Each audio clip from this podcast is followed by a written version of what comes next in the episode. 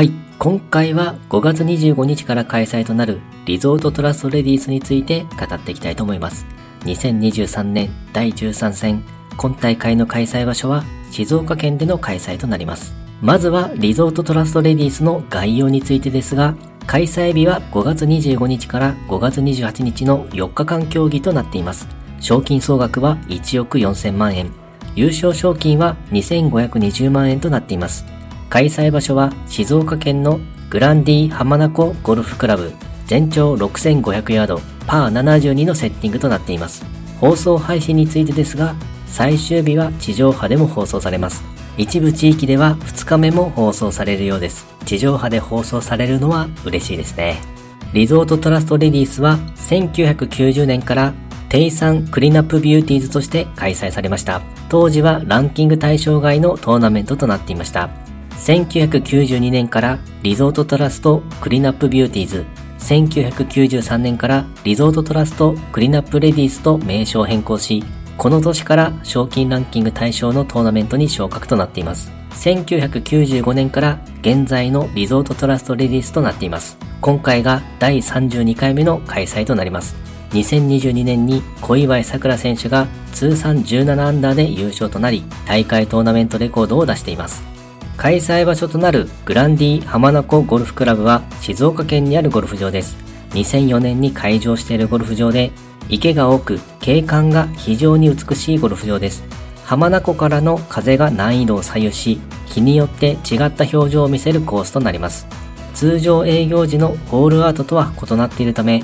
今大会の最終18番ホールは、おそらく通常であれば11番ホールになると思うのですが、景観の良いストレートのミドルホール、グリーンは右手前狙いが良いとのことです。各選手がどのようなコースマネジメントでプレーするのか注目ですね。ディフェンディングチャンピオンは小祝さくら選手となります。通算17アンダーでの優勝でした。3日目に首位に立ち、最終日はそのまま逃げ切りでの優勝となりました。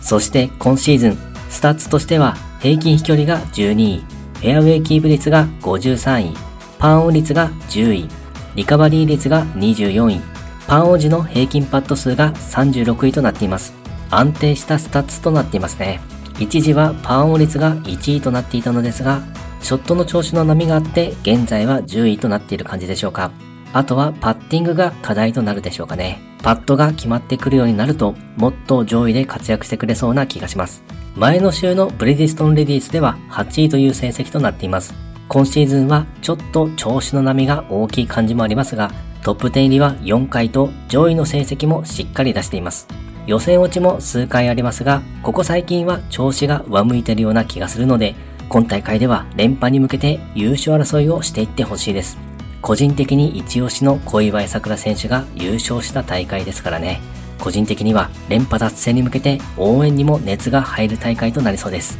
続いて個人的に気になる注目選手について語っていきたいと思います。今回はドライビングディスタンスのトップ10にいる選手について注目していきたいと思います。まずは神谷空選手。スタッツとしては平均飛距離が2位、フェアウェイキープ率が90位、パーオン率が72位、リカバリー率が63位、パーオン時の平均パット数が15位となっています。ドライビングディスタンスは257.16ヤードとなっています。そしてパーオン時の平均パット数も良い数値になっていますね。前の週のブリヂストンレディスでは43位という成績でした。サロンパスカップでは左手首の痛みにより棄権となっていて、次の RKB 三井松島レディスでは予選落ちとなってしまっていたので、怪我の具合が心配なところだったのですが、ブリヂストンレディスではしっかり予選を通過してきているので大丈夫そうな感じでしょうかね。2022年にプロテスト合格したばかりのツアールーキーの選手、今シーズンフジサンケイレディースクラシックで早々に初優勝を決めています。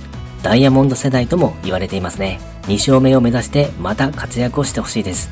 そして岩井千怜選手、スタッツとしては平均飛距離が6位、フェアウェイキープ率が66位、パーオン率が19位、リカバリー率が28位、パーオン時の平均パット数が3位となっています。ドライビングディスタンスは254.26ヤードとなっています。個人的に岩井明愛選手の方が飛距離が出るのかなと思っていたのですが、スタッツとしては岩井千怜選手の方が飛ばし屋ということになってますね。そして RKB 三井松島レディスのプレイオフでは、直ドラを披露し優勝。その後の試合でも直ドラでプレーする場面がありましたね。また、パーオン率が良く、ショット力もあり、パットも上手いと、上位で活躍するために必要な技術を持っているというのが通知を見てもわかりますね。前の週のブリヂストンレディースでは12位という成績でした。予選落ちもありますが、ここ最近は優勝争いに絡んでくる回数も多く、上位の成績を安定して出しています。今大会でも再び上位での活躍、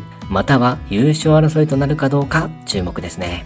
そして櫻井心那選手、スタッツとしては平均飛距離が6位、フェアウェイキープ率が77位、パーオン率が33位、リカバリー率が4位、パーオン時の平均パット数が47位となっています。ドライビングディスタンスは254.26ヤードとなっています。飛距離と合わせてリカバリー率の数値が良く、グリーン周りの小技も得意としている感じでしょうか。パットの数値も良くなってくると、さらに活躍ができそうですかね。前の週のブリヂストンレディースでは23位という成績でした。ここ最近はトップ10入りする成績も多く、好調の様子です。2021年にプロテスト合格し、ステップアップツアーで5勝を挙げ、賞金グランキング1位となり、レギュラーツアーの前半戦出場権を手にしています。今年初めには台湾ツアーの試合でも優勝していますね。神谷そら選手と同じくダイヤモンド世代の選手です。次は念願となるレギュラーツアーでの優勝を掴んでいきたいですね。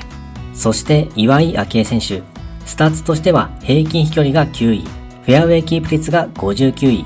パーオン率が3位、リカバリー率が54位、パーオン時の平均パット数が1位となっています。ドライビングディスタンスは251.43ヤードとなっています。パーオン率が3位、パンオン時の平均パット数が1位というのがすごいですね。ショットでチャンスを作ってバーディーを決めるというパターンになると思うので、バーディー獲得数も1位という成績になっています。前の週のブリヂストンレディースでは2位という成績でした。バンテリンレディースで念願の初優勝をつかみ、RKB 三井松島レディースとブリヂストンレディースと2試合連続で優勝争いを繰り広げています。今大会でも三度優勝争いの展開となるかどうか注目ですね。はい。今回はリゾートトラストレディースについての概要や事前情報、そして注目選手について語ってみました。今回もゴルフの話がたくさんできて大満足です。それではまた。